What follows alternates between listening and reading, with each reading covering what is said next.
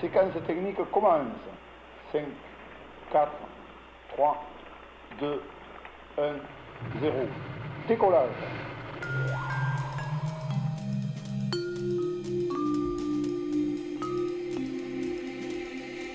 Garde-le pour toi.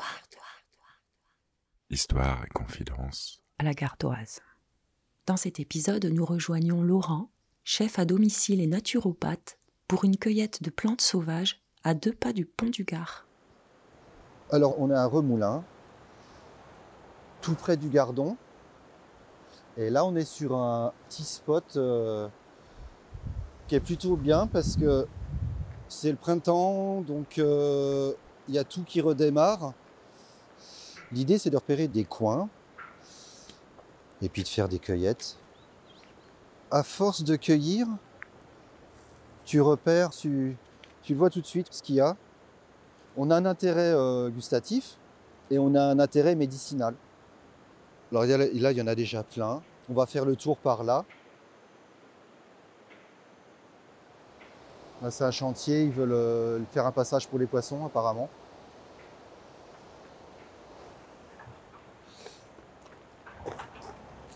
On va prendre un sachet différent euh, pour chaque plante. Et ça, c'est une variété de laitue en fait. C'est une laitue vivace. Celle-là, elle est assez rare. Alors, je vais juste en prendre quelques feuilles comme ça. euh. Alors, l'idée, évidemment, c'est pas d'épuiser le, pied. hein.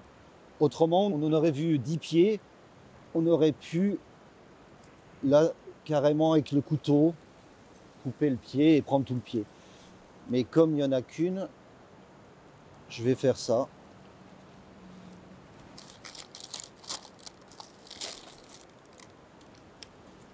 Plus on va prendre les jeunes pousses et puis moins on va avoir de fibres, moins on aura d'amertume ou d'astringence. Donc on va toujours quand même privilégier ben, les petits départs qui sont là.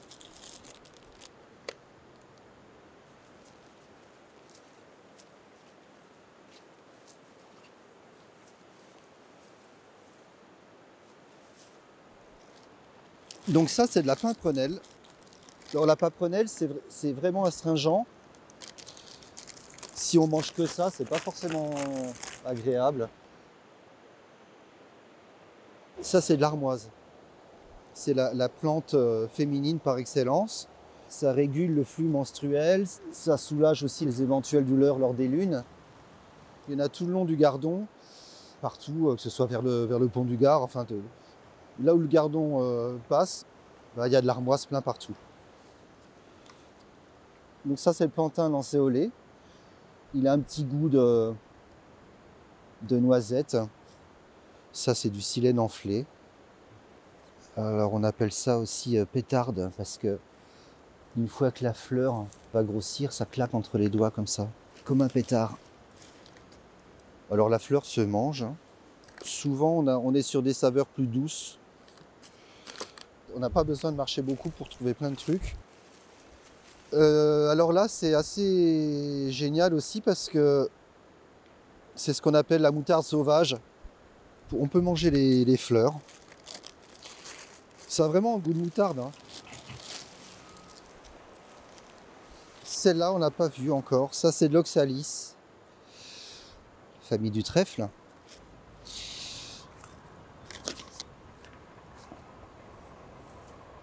C'est symbole de l'équipe d'Irlande de rugby.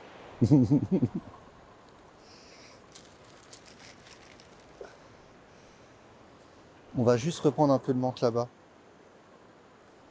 Tout ça c'en est, tout, enfin, tout le long quoi. Là on fait une petite cueillette, mais on pourrait ramener un sac poubelle.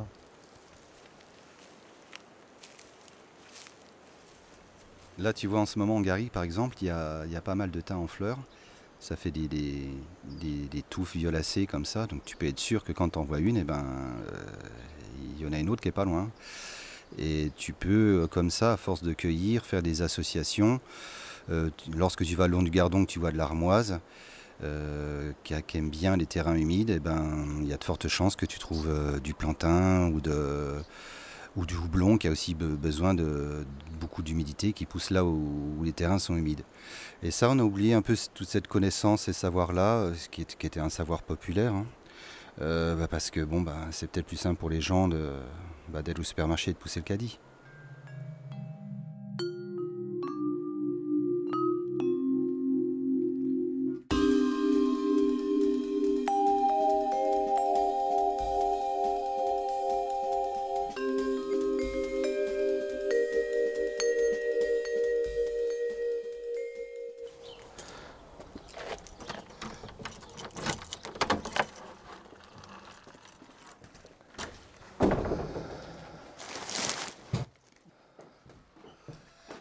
Descends de la table. Allez. Miaou.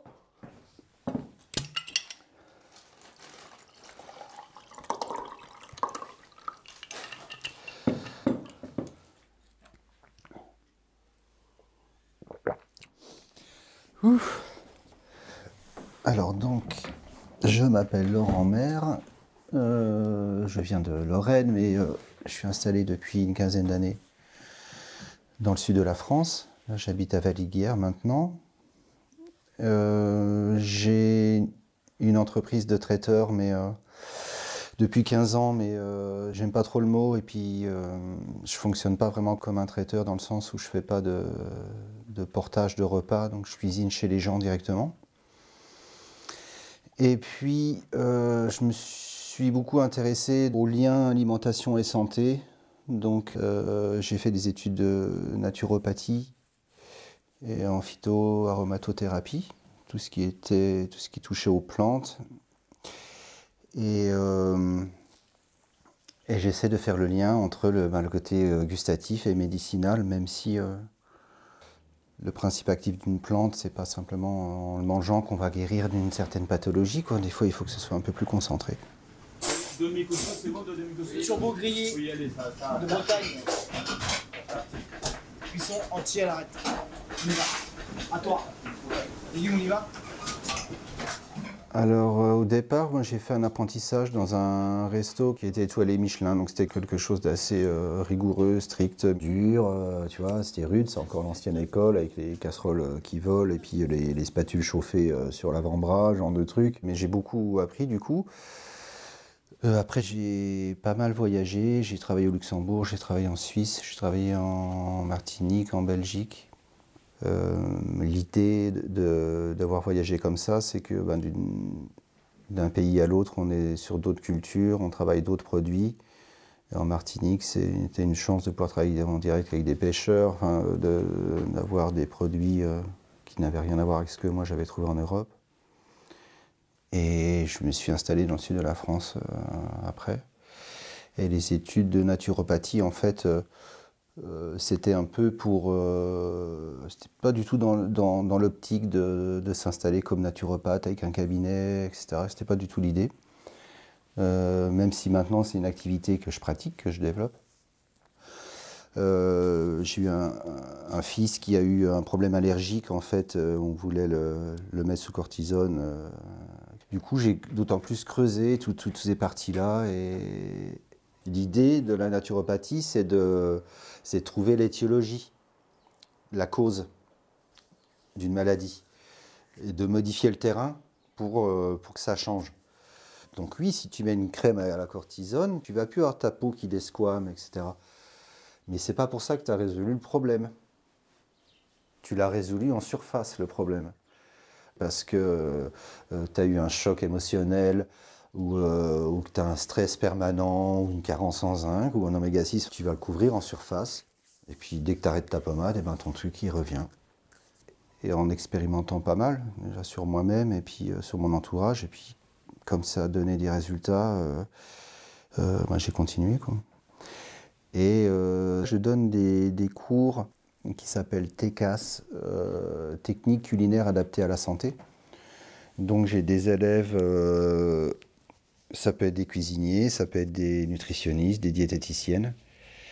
Et là c'est très intéressant parce que moi c'est un peu le, reproche qu'on pourrait faire à un cuisinier, c'est qu'il n'est pas forcément sensibilisé euh, à travers l'enseignement qu'il va avoir sur ce lien alimentation-santé. Et le problème des diététiciennes ou des nutritionnistes, c'est qu'ils vont avoir la connaissance technique, mais au niveau des applications, ça va être plus compliqué. Donc à travers cette formation-là, voilà, on, a les deux. Euh, donc c'est toujours, il y a toujours une partie de théorie, euh, et puis après on passe au labo pour faire euh, bah, des, applications pratiques. Moi, le message que j'essaie de faire passer aussi, c'est qu'on a la possibilité, en mangeant au moins deux fois par jour, de, de se faire plaisir et de, et d'être acteur. Euh, on parle souvent du, terme consomme-acteur, mais c'est un acte politique le fait de manger en fait.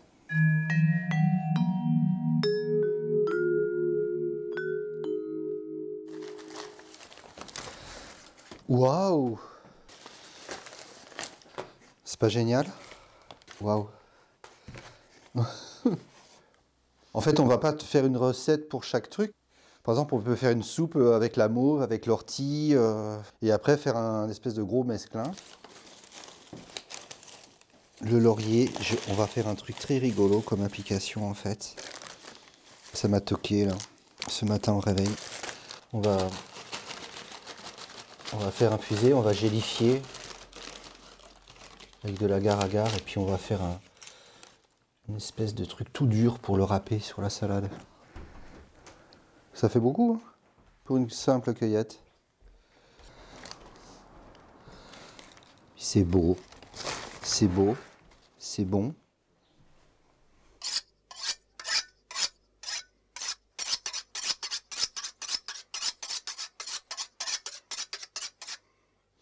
Ça, euh, on a une base de tartinable. Euh, tu prends une, feuille de brique, une pâte. Euh, tu captures cette espèce de farce dedans, tu repasses au four, tu as, un samoussa.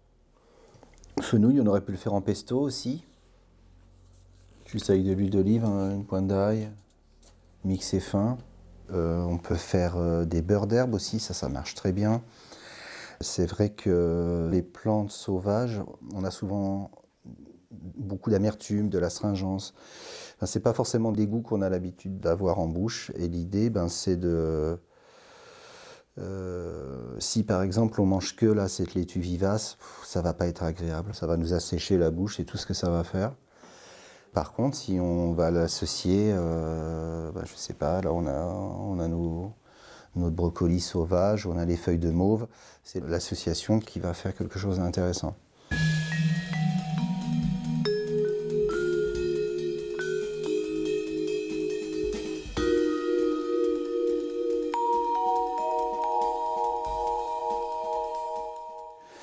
Moi, j'ai jamais voulu euh, non plus ouvrir un restaurant ou chose comme ça, parce que j'ai toujours la sensation que ça enferme un peu. Donc, je fais les, j'achète les matières premières, etc. Et je, vais directement chez les gens pour cuisiner. C'est souvent une clientèle euh, étrangère, en fait, qui va louer une, maison euh, et qui veut un chef à demeure, qui n'a pas spécialement envie de cuisiner. C'est souvent des clients maintenant que j'ai depuis plusieurs années donc où la confiance s'est installée. Euh, c'est souvent sous forme de buffet le midi et puis euh, de service à l'assiette le soir. Ça m'est arrivé euh, une fois d'avoir un client qui était canadien et qui était plutôt sur les quantités, sur l'opulence, sur voilà, donc il voulait que je fasse des buffets avec des, quantités de charcuterie, de machin. Donc il prenait des photos, il les envoyait à ses copains, il était très content, sauf qu'à un moment, euh, bah, il y a plein de restes. Et moi, c'est pas du tout dans mon esprit de jeter de la nourriture. Je pense qu'il y a quand même euh, suffisamment de personnes sur, la planète qui, qui, sont en galère pour avoir un repas par jour. Euh, moi, je vais expliquer que bon, moi, je jette pas la nourriture. Donc, si éventuellement je peux la récupérer pour la dispatcher à d'autres personnes que je connais qui sont dans le besoin, là, ça peut avoir du sens. Euh, mais lui, il n'était pas du tout dans ce topic-là. L'idée, c'était que ce qui n'était pas euh, consommé était jeté. Donc euh, j'ai pu tenir un jour, deux jours, trois jours, puis après, c'est plus possible.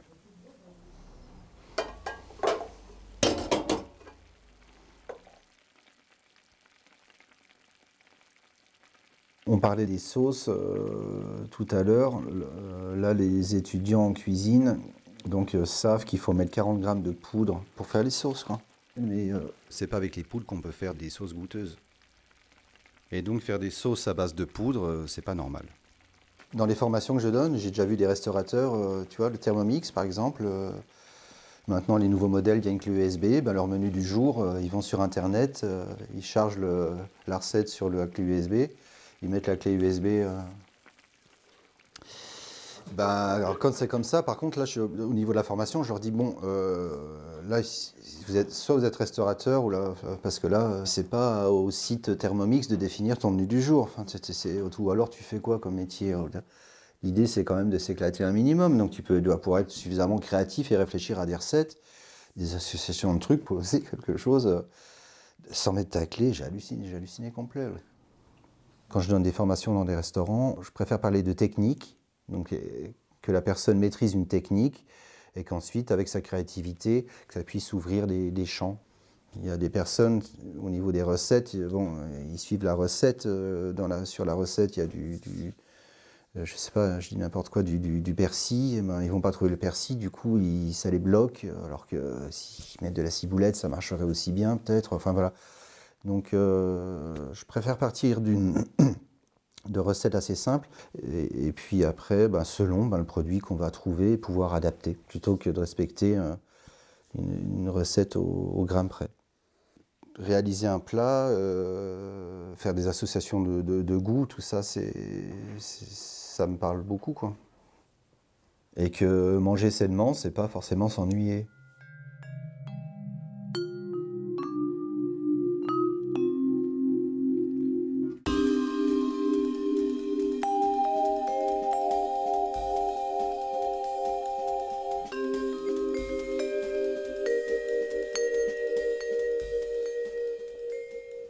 J'ai l'impression d'être au bout à un moment. euh, euh, je voulais arrêter de, faire de la cuisine, je, voulais faire de la poterie, enfin tout, tout parce que ça me faisait chier de.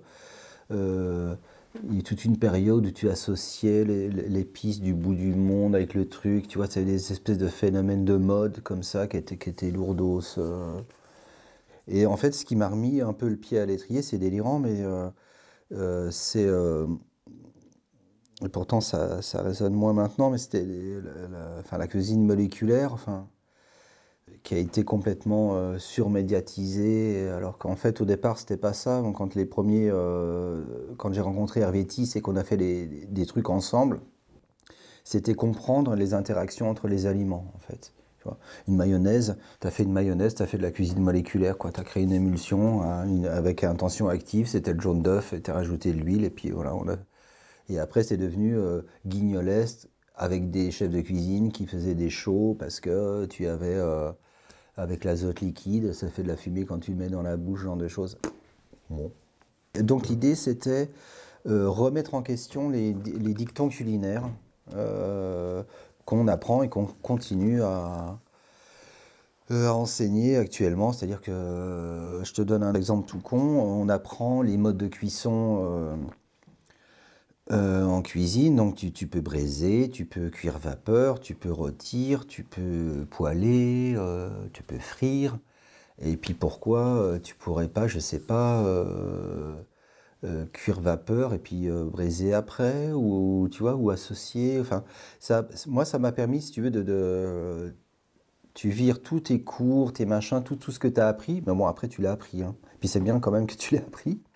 Mais ça permet du coup de remettre tout ça en question et d'ouvrir des champs de euh, possibilités et du coup de créativité. Donc même si euh, la cuisine moléculaire, ça a été un- un- une espèce de mode et puis euh, qui voulait pas dire grand-chose, en tout cas moi ça m'a permis vraiment de, de, remettre, tout en question. Du coup après, ce qui était important, c'était donner du sens. Ben, déjà à travers l'en- l'enseignement, à travers euh, les producteurs que tu vas rencontrer, travailler avec des produits bio, le plus simple possible, local, de saison. Tu as les gens qui sont, qui sont avec toi, la, convivialité, tout ça. Enfin, tu vois, toutes ces choses-là, c'est essentiel. Après, ça bouge. Il y a quand même toute une génération de, de jeunes chefs là qui, euh, qui sortent un peu des sentiers battus, puis qui ont, qui ont- qui ont envie quoi, de, de donner du sens aux faits alimentaires, en fait. Quoi. On passe à table?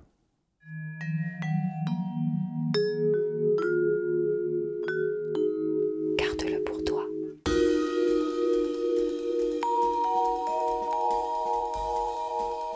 Réalisation Hélène Genetet et Andreas Landeck.